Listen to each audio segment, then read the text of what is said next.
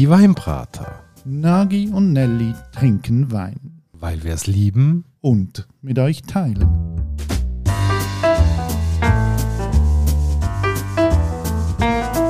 Hoi Nagi. Gianelli und hallo liebe Hörerinnen und Hörer. Heute ähm, wir uns gerade zwei Superstars annehmen. Erstens einer Winzerin, die ein Superstar ist. Und zweitens einer Weinsorte, die ja, für die Region, wo sie herkommt, eigentlich auch als Superstar gilt. Es geht ums Wallis und es geht um Dol. Dem Walliser Wein. Genau. Aber vielleicht können wir das zuerst noch so ein bisschen geografisch verorten. Und heute gehen wir so richtig, richtig ins Unterwallis ab, nämlich auf Fui, wo gegenüber von Martini am Hang oben gelegen ist. Genau, aber jetzt, bevor wir zuerst mal auf die Winzerin eingehen, finde ich, sollte man zuerst mal auf den Doll eingehen. Was ist das eigentlich für ein Wein, Doll? Doll äh, ist, ich würde sagen, durch und durch ein Walliser äh, Kulturgut, kann man schon fast sagen. Weil ich habe da so ein schlaues Buch, das da heißt Rebe und Wein im Wallis, die Geschichte von den Anfängen bis heute. Und dort wird so die ganze Doll-Story ausbreitet. Und ich bin da drin auch so ein bisschen nachlesen, aber ich muss aber sagen, das kriegen wir da hier jetzt nicht alles in. Genau, also du hast mir ja so ein bisschen erzählt, wie es zu dem Doll gekommen ist und dann habe ich so gesagt, viel Spaß beim Zusammenfassen von dieser Geschichte, aber wir müssen ja gleich so ein bisschen einen Abriss geben, also versuch doch mal so ein bisschen, ein bisschen Kraft zu sagen, was es mit dem Doll auf sich hat. Ich glaube, man kann vorausschicken, zuerst mal einfach ein riesen Puff. Also entstanden natürlich aus einem äh, gewissen Kantonsstolz raus, würde ich jetzt mal sagen, weil man muss sich ja irgendwo abgrenzen mit seinen Produkten. Beim Raclette haben wir das ja vielleicht die ein oder andere auch schon mitbekommen. Das darf auch nicht jeder so benennen. Die anderen müssen dann halt Bratkäse sagen oder was auch immer. Ja, vor allem ist es kein Raclette, wenn man sie so Schälen rein tut und im Partygrill schmelzen lässt, oder? Das ist mal so die Walliser Sicht auf die Dinge. Und beim Dol ist es relativ ähnlich. Also im vorigen Jahrhundert, so um 1930 rum, ist dann irgendwo so der Wunsch auftaucht, man will die Fondant, Dol und Johannisberg doch endlich schützen als so richtig eigenständige Walliser Produkt. Und im Fall vom Dol ist es auch so gewesen, ja, der Dol, der setzt sich zusammen aus Gamay und aus Pinot Noir, also in der Regel ein grösserer Anteil Pinot und der kleinere Anteil Gamay. Muss auf jeden Fall mehr Pinot sein als Gamay. Richtig. Und dort läuft es dann darauf aus, dass der Weinhandel das toll gefunden hat, dass es ein unverkennbares Produkt gibt. Äh, genauso haben das natürlich auch die Winzer dann empfunden, weil man hat einen besseren Absatz können erzielen und dann ist äh, der Ruf nach dem Schützen von einer Marke natürlich nicht weit wenn man Geld damit machen kann. Also in dem Buch wird dann auch wiedergegeben, dass zum Beispiel an der Landi eine Unmenge Adol abgesetzt worden ist, wo dann aufhorchen lassen hat, äh, dass der tolle Wein einen massiven Umsatz generiert und äh, für die Wirtschaftlichkeit von diesen Winzer so toll soll sein. Und daraus ist natürlich dann äh, ein riesen Querelen entstanden, bis man sich dann hat können einigen, dass der Dol zum Großteil aus Pinot Noir, beigemischt mit Gamay und das äh, bei 83 Öchsle Grad Reife, also Zuckergehalt, per Definition so darf benannt werden, wenn es dann auch noch im Wallis gewachsen ist. Also seit 1959 ist die Bezeichnung Dol zumindest geschützt, oder? Ab dort hat man klare Verhältnisse. Und eben, du hast jetzt die Geschichte ein bisschen extrem zusammengefasst. Äh, unsere Folgen sind einfach zu kurz, dass wir die jetzt noch ein bisschen ausweiten könnten.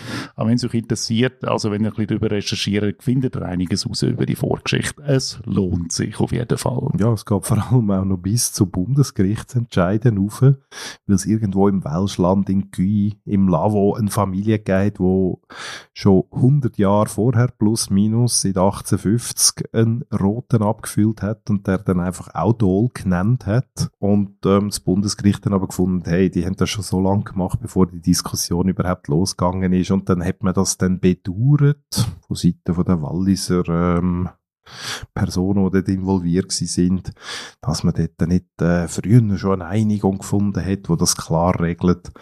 Aber Schluss und am Ende, das ist alles gut gekommen. Der Dol ist da. Der Dol wird jetzt auch immer noch als Inbegriff vom Walliser Wein angeschaut. Also von daher, glaube ich, kann man das Kriegsbilly begraben. Also, was man sieht, es geht um Wirtschaft, es geht um Geld. Vielleicht ist es auch ein bisschen um Politik gegangen, oder? Und äh, das bringt uns ja eigentlich jetzt zu der Winzerin, was darum geht. Wir haben ihren Namen gar noch nicht erwähnt. Es ist Marie-Thérèse Chapin. Und wenn man so ein bisschen liest über sie, dann gibt es eigentlich nur Superlativ. Die Ikone des Weins, die Weingöttin des Süßweins, das ist jetzt erst gerade kürzlich natürlich noch einmal massiv unterzeichnet worden oder unterstrichen worden, weil sie ist die erste in der Schweiz, wo für ihre Wein 100 Parker-Punkte bekommen hat. Genau, der Parker, das ist ja so ein Weinkritiker aus Amerika. Also er selber ist ja pensioniert, aber es gibt immer noch das System und wenn man 100 Parker-Punkte hat, dann hat man einfach das Maximum erreicht und das hat sie für einen Dessertwein erreicht. Der heißt Grain par Grain Petit Arvin de Clève 2020. Es geht heute nicht um den Wein, aber das ist einfach so der Wein, wo sie nachher quasi neues Universum katapultiert hat von ihrem Ruf her. Richtig. Wir haben dann halt gefunden, wir haben ja einen gewisse Budgetgrenze bei den Weinbrater. 30 Franken, das ist das Limit, das wir uns geben, um die Weine besprechen, wo dann hoffentlich auch ihr mit uns ab und zu mitverfolgen. Und darum sind wir beim Dol von der Marie-Thérèse gelandet, um genauer zu sein, der Dol La Liodisa. Und La Liodisa ist das Weingut, die Domain, wo die Marie-Thérèse, ihre Freunde nennen sie übrigens Marité, drauf arbeiten. Und die Geschichte von dem Weingut, die ist eben auch wiederum interessant. Da geht es wieder ein bisschen in Politik. Die Marie-Therese hat das von ihrem Großonkel übernommen. Das ist der Maurice Treue Und der Maurice Treue ist ganz eine gewichtige Figur im Wallis gewesen. Der ist Walliser Staatsrat gewesen, der ist Nationalrat gewesen, der ist Nationalratspräsident gewesen.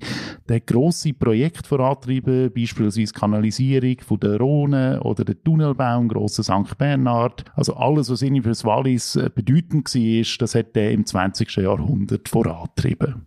Und eben auch der Schutz vom Dol. Da kommt die Geschichte wieder zusammen. Natürlich spielt er auch dort eine Rolle, weil wir sind ja im Wallis, jeder kennt jeden und äh, das sind dann einfach so Verstrickungen. Auf jeden Fall hat er 1924 äh, in Füi Reben gepflanzt äh, und das auch aufgezogen. Er selber war kinderlos gewesen aber ein Bruder von ihm, der hat zehn Kinder gehabt. Und er hat nachher am ältesten von diesen zehn Kindern sagen, komm, komm doch meine Fußstapfen, mach auch ein bisschen Politik, wird Anwalt, das hätte er aber nicht wollen. Der hat einfach wollen, der hat andere Karrierewege gehabt, also ist der Zweitgeborene. Das ist dann der Maurice Chapin gewesen. Hätte sollen äh, in die Fußstapfen treten, hätte er aber auch nicht wollen. Er hat wollen Schriftsteller werden. Das hat er dann auch gemacht und gleichzeitig ist ihm aber so Naturschutz ein grosses Anliegen gewesen.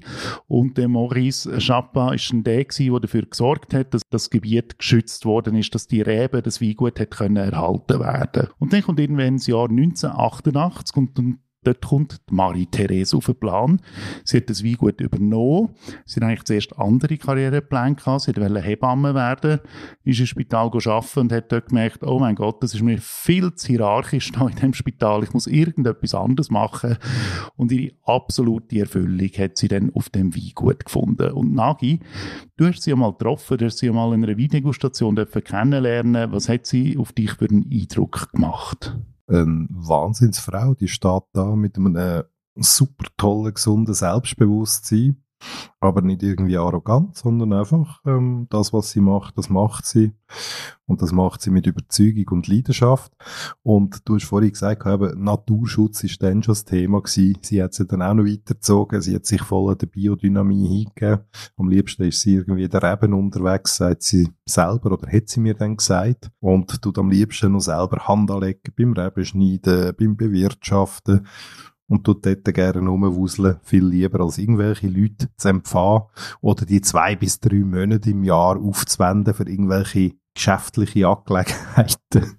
Genau, ich habe gelesen, ein Gräuel für sie sind geschäftliche Angelegenheiten. Ja, jetzt muss das halt auch irgendwie erledigt werden, aber es zeigt schon, ihre Leidenschaft ist halt beim Weinmachen, ist in der Rebenarbeit, ist darum einfach gute Produkte herzustellen. Und das, was wir jetzt wieder auf dem Tisch haben, wie erwähnt, das kostet 30 Franken, es ist ein Dol, es ist jetzt so ihrer Weinlinie einer der günstigeren Weine, die sie verkauft.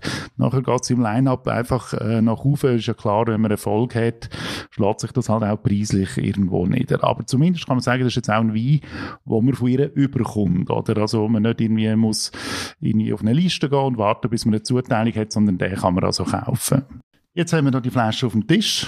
Ich schaue mir mal die Etikette schnell an. Die ist so bläulich gehalten. Man sieht ein Gesicht auf dieser Etikette. Und das ist natürlich das Gesicht der Winzerin. Das ist so ein bisschen in einem Blauton gehalten, so ein bisschen verfremdet. Dann in einer relativ simplen Schrift steht der Name von dem Wein drauf. Und nachher äh, ist aller Rest ist, ist quergestellt auf dieser Flasche. Also man muss sie zuerst in die eine Richtung drüllen, um ein paar Infos zu lesen, und nachher in die andere Richtung drüllen also das ist doch ein bisschen typografisch abenteuerlich. Eigentlich hätte ich gerade alles mit einem Blick können lesen. Aber hinten drauf, dann hat es dann etwas so Handgeschriebenes drauf, äh, wo sie dann ein bisschen etwas noch über den Wein erzählt. Also insgesamt äh, finde ich recht interessant zumindest gemacht. Ja, und du hast jetzt schon ein Glas dir eingeschenkt, Nagi. Was schmeckst du? Ich schmecke eigentlich nicht den Pinot in meinen Augen, sondern mehr so den Gamay, wo es ein bisschen mehr mit dem äh, Krutigen überkommt. Es ist nicht die Wahnsinnsfruchtexplosion, es ist sehr äh, zurückhaltend, ähm, fein, es sind leisliche Töne, die der Wein einschlägt. Farbe, ich glaube, dadurch könntest du jetzt wirklich auch noch eine Zeitung lesen, wenn es hell genug ist. Also wirklich so ein super tolles, klares äh, Rot, Krisenrot. Ja, ich finde auch das, was du sagst, dass er innen so ein bisschen zart daherkommt, finde ich, das spüre ich auch. Es ist so eine gewisse Eleganz, die aus dem Glas rauskommt. Es ist jetzt eben nicht gerade so der mega Fruchtgeschmack, der in die Nase reingeht. Also schön, interessant, zurückhaltend. Am Gaumen habe ich jetzt im Moment gerade nicht den Eindruck, dass er wahnsinnig viel hergibt. Jetzt könnten wir uns darüber streiten, ja, Dol oder Dol ist Dol und Dol hat ja auch eine gewisse Zeit lang nicht so einen tollen Ruf gehabt. Ich gehe jetzt aber davon aus, dass die gute Marie-Therese ja weiss, was sie macht. Ähm, ist auch der erste Dol, den ich von ihr probiere. Ich habe davor eher so die Weissweine kennt. Und ich denke, es kann gut sein, dass wir da hier früher dran sind, weil sie sagt ja selber, ähm, das ist ein Wein, wo du locker bis zehn Jahre kannst lagern oder darüber aus. Und dass der hier jetzt bei einem 21er Jahrgang zwei Jahre vielleicht noch nicht das volle Potenzial zum Vorschein bringt, so dass man sich vielleicht könnte auch überlegen, du, das Fläschchen noch zwei, drei Jahre weglegen und dann schauen, was passiert. Im aktuellen Zustand für mich so ein klassischer Essensbegleiter zu einem bisschen Poulet oder äh, zu einem feinen Blättchen mit ein paar Essiggürkli und Zwiebeln dazu, wo man gemütlich kann am späteren Nachmittag anhängen und dann später auf die Nacht losgehen. Ich finde aber schon so die Anklänge, dass aus dem noch etwas sehr, sehr Schönes könnte werden, das hätte für mich schon am Gaumen. Also ich, ich spüre da schon irgendwie handwerklich, dass das gut gemacht ist. Äh, er bleibt jetzt nicht so mega lang noch im Maul erhalten im Moment, das spüre ich auch, aber ich finde, er hat schon so ein, ein erkennbares Geschmacksprofil meiner Meinung nach, er ist jetzt noch nicht so völlig parat. Vielleicht braucht er auch noch viel, viel mehr Luft, was aber auch ein Zeichen wäre, man kann ihn noch weglegen, man kann ihm noch Reife geben, damit er sich noch besser zusammenfinden kann. Aktuell ein guter Wein, aber ich glaube, der kann noch schöner werden. Also ein Wein mit Potenzial, ähm, Food-Empfehlungen, du hast schon gesagt, Blättli, Alpkäse könnte, glaube ich, auch gut dazugehen. Oder so ein bisschen einfach Fleischgericht, Rindfleisch, Lammfleisch, kann ich Gefühl, dass das vielleicht könnte ein Match sein. Hm, Rindfleisch und Game und Pinot sind sowieso Best Buddies. Das ist eine Mariage oder Hochzeit der Sinne dann jeweils. Und ich glaube vor allem im jetzigen Stadion, wo der Wein doch noch so ein bisschen etwas Ungestümes hat, oder?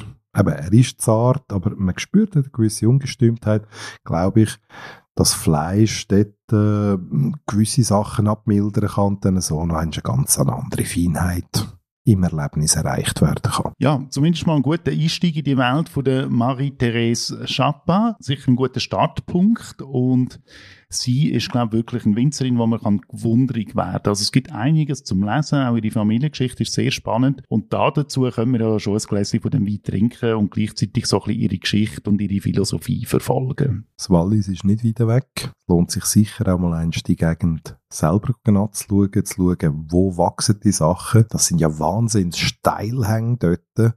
Und wenn man sich dann überlegt, was da Arbeit dahinter steckt, bis dann so eine Flasche Wein kommt, ich glaube, da darf man schon mal kurz den Hut ziehen. Und ähm, dass es auf sich wirken lässt. Oder mal bei ihr gleich einen Termin abmachen und besuchen. Du hast zwar vorher gesagt, das ist ihr immer ein bisschen zu viel, noch Leute empfangen und alles rundum zu managen, aber was sie eben auch sagt, wenn die Leute mal da sind, ähm, und das liest man auch so als Erfahrungsbericht raus, dann ist sie einfach voll dabei und lebt ihre Leidenschaft und erzählt über ihre Arbeit. Als wäre es das erste Mal. Eine tolle Winzerin aus dem Wallis mit einem Wein, der noch ein bisschen zulegen darf und das hoffentlich auch macht im Laufe der Jahre, zumindest für mich das erste Mal, dass ich etwas von ihr trinke.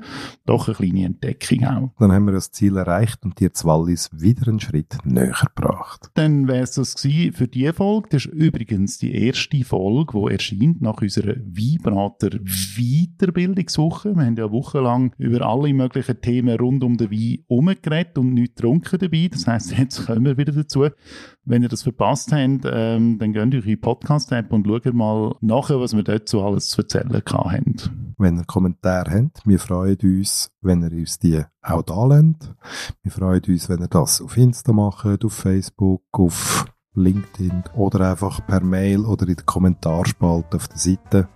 Uns freut, wenn ihr das auch probiert und uns mal einschwissen lasst, wie es bei euch auch ist. Das wäre es für diese Folge. Wir hören uns, wenn ihr Lust habt, in zwei Wochen wieder. Bis dahin, macht's gut. Und tschüss, Nagi. Cianelli.